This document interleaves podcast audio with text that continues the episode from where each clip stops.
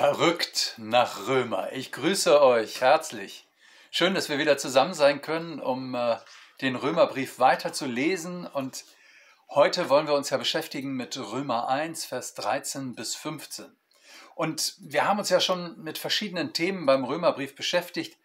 Ähm, und wir haben festgestellt, der Römerbrief, der ist ja nicht geschrieben worden für eine Bibliothek oder für ein Archiv. Ja, also, dass der Paulus mal so seine seine, sein Wissen über den christlichen Glauben hinterlegen wollte, damit äh, Theologiestudenten das später lesen können, sondern der hatte ja ein sehr praktisches Anliegen. Und was dieses praktische Anliegen ist, das teilte er uns im ein, in der Einleitung des Römerbriefs mit. Deswegen, wir gucken gleich mal in Römer 1, Vers 13 bis 15.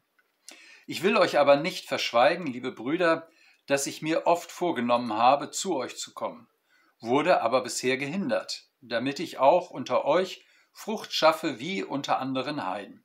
Ich bin ein Schuldner der Griechen und der Nichtgriechen, der Weisen und der Nichtweisen. Darum, so viel an mir liegt, bin ich willens, auch euch in Rom das Evangelium zu predigen. Also, Paulus möchte zu den Christen in Rom reisen. Äh, diese christliche Gemeinde in Rom, die ist nicht von ihm gegründet worden.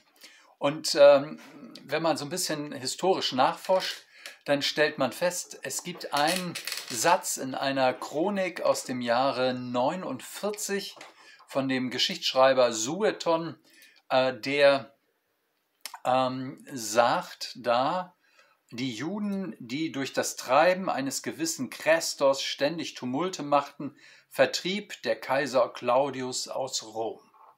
Also Kaiser Claudius hat 49 die Christen aus Rom vertrieben, weil sie durch die Umtriebe eines gewissen Christos ewig Tumulte machten. Dieser Christos äh, oder dieses Christos, das war ein begehrter Sklavenname. Sklaven wurden oft so genannt, denn Christos hieß der Nützliche. Also so ein leicht despektierlicher Name für einen, den man äh, ausnutzen konnte und der eben seinem Herrn nützlich zu sein hatte. Aber möglicherweise hat das auch mit der Unkenntnis von Sueton zu tun, dass er nämlich Christus, äh, das Griech, die griechische Umschreibung für das hebräische Messias, nicht kannte.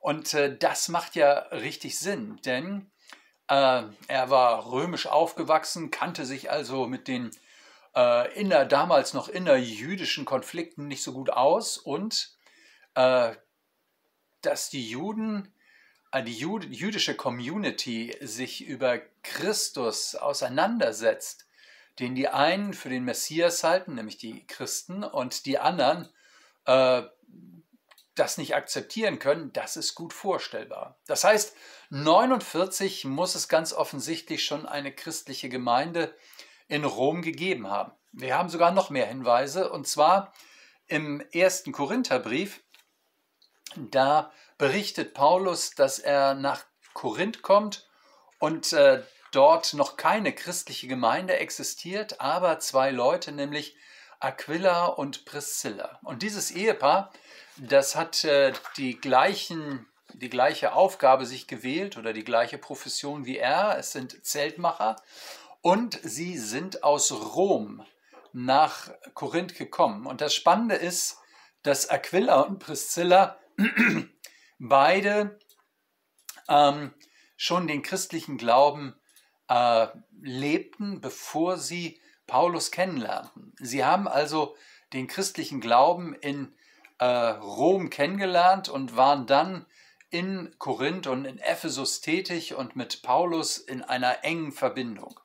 Das heißt, auch diese Leute sprechen dafür, dass also eine christliche Gemeinde schon seit der ungefähr der Mitte der 40er, Mitte, Ende der 40er Jahre in Rom existierte. So, und nun geht es ihm also darum, dass er gerne nach Rom reisen möchte. Ähm, Rom war ihm deswegen wichtig, weil dort, äh, das haben wir auch beim letzten Mal uns schon angeguckt, also Menschen quasi im Zentrum der Macht lebten. Und, äh, Und natürlich die Leute, die in Rom lebten, die erreichten die Leute im Zentrum der Macht besonders gut, weil sie mit denen quasi täglichen Kontakt hatten, beim Bäcker oder im, im Supermarkt oder in der Therme oder wo auch immer, bei der, bei der Arbeit. Und, äh, und so ist es ja bei dir und mir auch. Also ähm, du hast einen Umkreis, ein Umfeld als Christ, das erreichst du optimal. Das erreicht kein anderer Christ so optimal wie du. Ähm, das kann deine Familie sein, das kann äh, dein Arbeitsumfeld sein, äh, das kann Freunde sein, das kann Leute sein in deinem Verein. Äh, Gott hat dich in ein Umfeld gestellt, das du maximal optimal erreichst. Hm. Und so sagt Paulus, jetzt möchte ich doch mal zu den Leuten kommen, die maximal optimal äh, die Menschen in Rom erreichen. Ähm, in Kapitel 15 werden wir das nachher noch lesen, also wenn wir mal so weit sind, heißt das, ähm, dass er nach Rom kommen will, einmal weil er dieses Umfeld erreichen möchte, aber auch weil er denkt, wenn er äh, im Mittelmeerraum noch weitergehen möchte, also über Rom hinaus bis ans Ende der Welt, und das Ende der Welt war damals Spanien, also der damals bekannten Welt, dann äh, braucht er den Rückenwind dieser Stadt, dann braucht er den Rückenwind dieser Christen. Er wollte also Rom zu einer neuen Basis machen, um, nachdem er das östliche Mittelmeer ähm, versorgt hatte mit dem Evangelium, nun das westliche Mittelmeer zu erreichen. Ob er das geschafft hat, das wissen wir nicht genau, aber für ihn steht hinter diesem Wunsch nach Rom zu kommen eine deutliche strategische Absicht. Was sagt er jetzt? Also, ich will euch aber nicht verschweigen, lieber Brüder, dass ich mich mir oft vorgenommen habe, zu euch zu kommen, wurde aber bisher gehindert, damit ich auch unter euch Frucht schaffe, wie unter anderen Heiden. Also er will Frucht schaffen. Was ist denn Frucht? Frucht heißt, dass er ihnen von Jesus erzählen will. Frucht heißt, ähm, dass bei ihnen Leben aus Gott entsteht.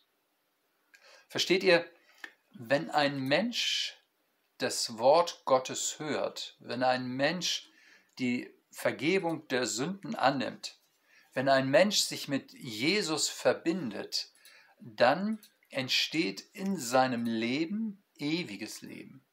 Dann entsteht in seinem Leben eine Beziehung zu Gott, die einmalig ist und die von nun an sein Leben prägt und trägt. Das meint Paulus, wenn er sagt, dass Frucht entsteht. Es ist also, wenn du so willst, ein Qualitätsbegriff. Also ein Begriff von von dem, was Gott schaffen möchte. Ähm, Gottes Leben wächst also in einem ganz normalen Menschen. Und äh, Paulus denkt nicht nur praktisch, ich komme also, er kommt nicht nur zu den Römern, um bei ihnen Proviant zu tanken und mal eine Nacht ruhig zu schlafen, sondern er möchte Frucht bringen. Das ist sein Anspruch, dass er sagt, wenn ich komme, wenn ich von Gott rede, dann entsteht bei euch neues Leben, dann entsteht tieferes Leben, dann entsteht etwas aus Gottes Gegenwart. Und ihr Lieben, das finde ich spannend und das betrifft dich ja genauso. Da, wo du von Gott redest, wo du ähm, Menschen von Gott erzählst, da entsteht Frucht. Das kann sein, dass aus dieser Bibelarbeit Frucht entsteht, weil du sagst, also ich möchte jetzt doch mal intensiver in die Bibel gucken. Das macht ja richtig Spaß, äh, Begriffe nachzuschlagen, zu googeln, mich damit zu beschäftigen. Dann entsteht Frucht, äh, intensiveres geistliches Leben. Vielleicht entsteht ja auch Frucht, weil du sagst, also in meinem Umfeld, da habe ich ja noch gar nicht so drüber nachgedacht, möchte ich auch jemand sein, der dieses Umfeld nicht nur belebt, sondern erreicht. Und ich nehme Ihnen das von nun an viel bewusster wahr.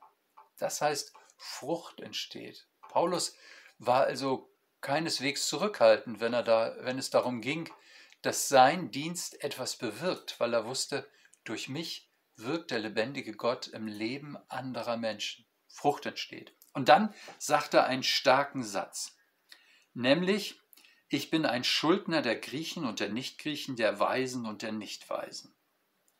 Das heißt, dass er von Jesus redet, dass er darüber redet, was er, was Jesus am Kreuz erlitten hat und dass er wieder auferstanden ist und dass es ein neues Leben aus Gott gibt, das ist äh, für ihn eine Bringschuld. Das heißt, das steht für ihn nicht äh, so ähm, wie soll ich sagen, in seinem eigenen Ermessen. Ja, also jetzt habe ich mal Lust, nach Rom zu reisen. Wie cool wäre das denn? Rom, da gibt es bestimmt was zu erleben, sondern er versteht sich eher als Schuldner. Also wenn man Schulden hat, dann äh, muss man die ja zurückzahlen. Und äh, jemand, der dem ich etwas schulde, der kann das einfordern. Das heißt, er kann sagen, ich möchte, dass du mir das zahlst. Und Paulus sagt, ich bin begnadigt, ich bin äh, mit Gott verbunden und jetzt bin ich ein Schuldner, also einer, der es den Menschen schuldet, der es Gott schuldet, ähm, von Christus zu reden, von Jesus zu reden. Ich bin begnadigt, um das zu tun. Verstehst du? Ich, ich will das mal versuchen deutlich zu machen. Das ist für Paulus eine innere Verpflichtung in 1. Korinther 9 sagte, ich muss das Evangelium sagen, äh, ich muss es tun. Verstehst du? Es ist etwas, was ihn, was ihn drängt.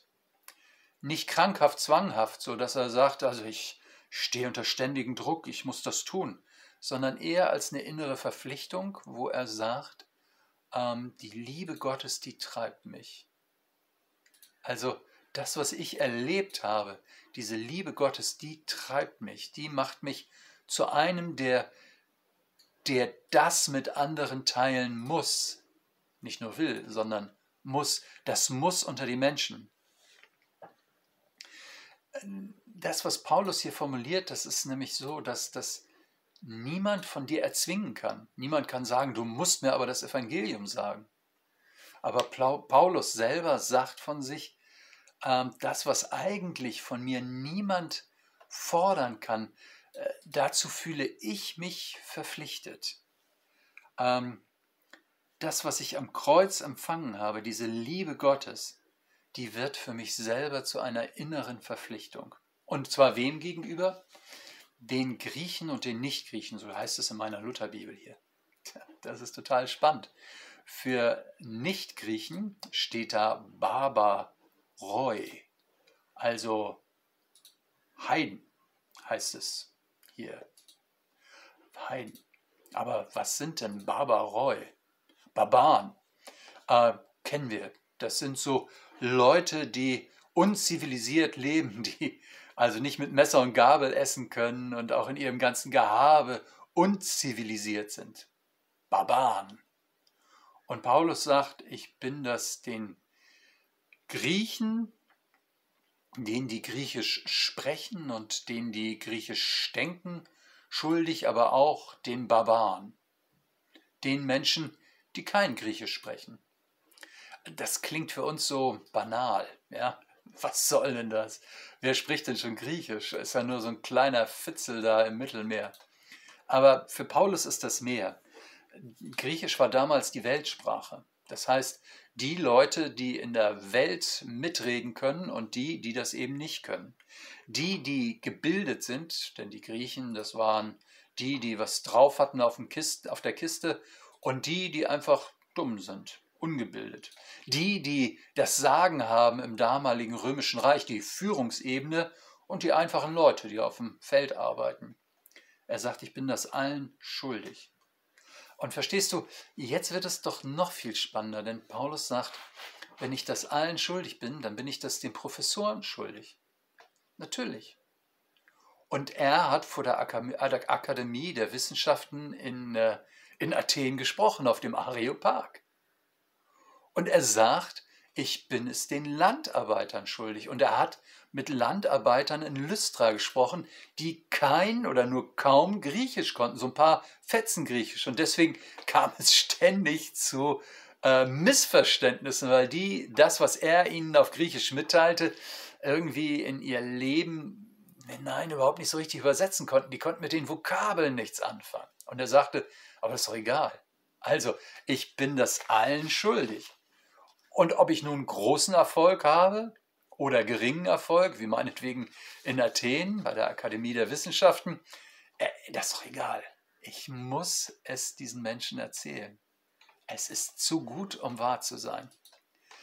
Ähm, also arm und reich, ähm, gebildet und ungebildet. Paulus empfindet diese tiefe Verpflichtung, die er in der Liebe Gottes, die in der Liebe Gottes verankert ist. Paulus lebt also sehr missionarisch. Und ich sage dir das deswegen, weil du vielleicht sagst, Mission ist eher peinlich. Also Religion ist doch Privatsache, oder? Und äh, soll doch jeder glauben, was er denkt. Und Paulus sagt, die Liebe des lebendigen Gottes zu mir, die bringt mich dazu, dass ich diese Liebe weitergeben muss. Mission ähm, ist für mich eine Selbstverständlichkeit. Für mich ist, äh, ist das Teil meines Glaubens, Teil, Teil meiner Berufung. Ich muss es weiter sagen, ich muss es weiter singen, ich muss es weiter argumentieren, ich muss es weitergeben, weil diese Nachricht brauchen die Menschen meiner Zeit. Ihr Lieben, verrückt nach Römer, wieder nur drei Verse, aber ihr merkt das, Paulus, der geht mit so viel Wucht daran, mit so viel Leidenschaft, mit so viel Feuer, dass es Spaß macht, sich damit zu beschäftigen. Ähm, nächstes Mal beschäftigen wir uns mit Römer 1, Vers 16 und 17. Ähm, bleibt also dran, liked diesen Kanal und äh, äh, wenn ihr Lust habt, dann gebt einfach äh, ähm, den, die, die Adresse weiter, sodass andere auch noch draufkommen. Äh, das wäre schön, wenn wir so eine Römer, so eine verrückt nach Römer-Bewegung werden, weil Paulus dir und mir richtig viel zu sagen hat. Für heute, bye bye, macht's gut, euer Pastor Hardy.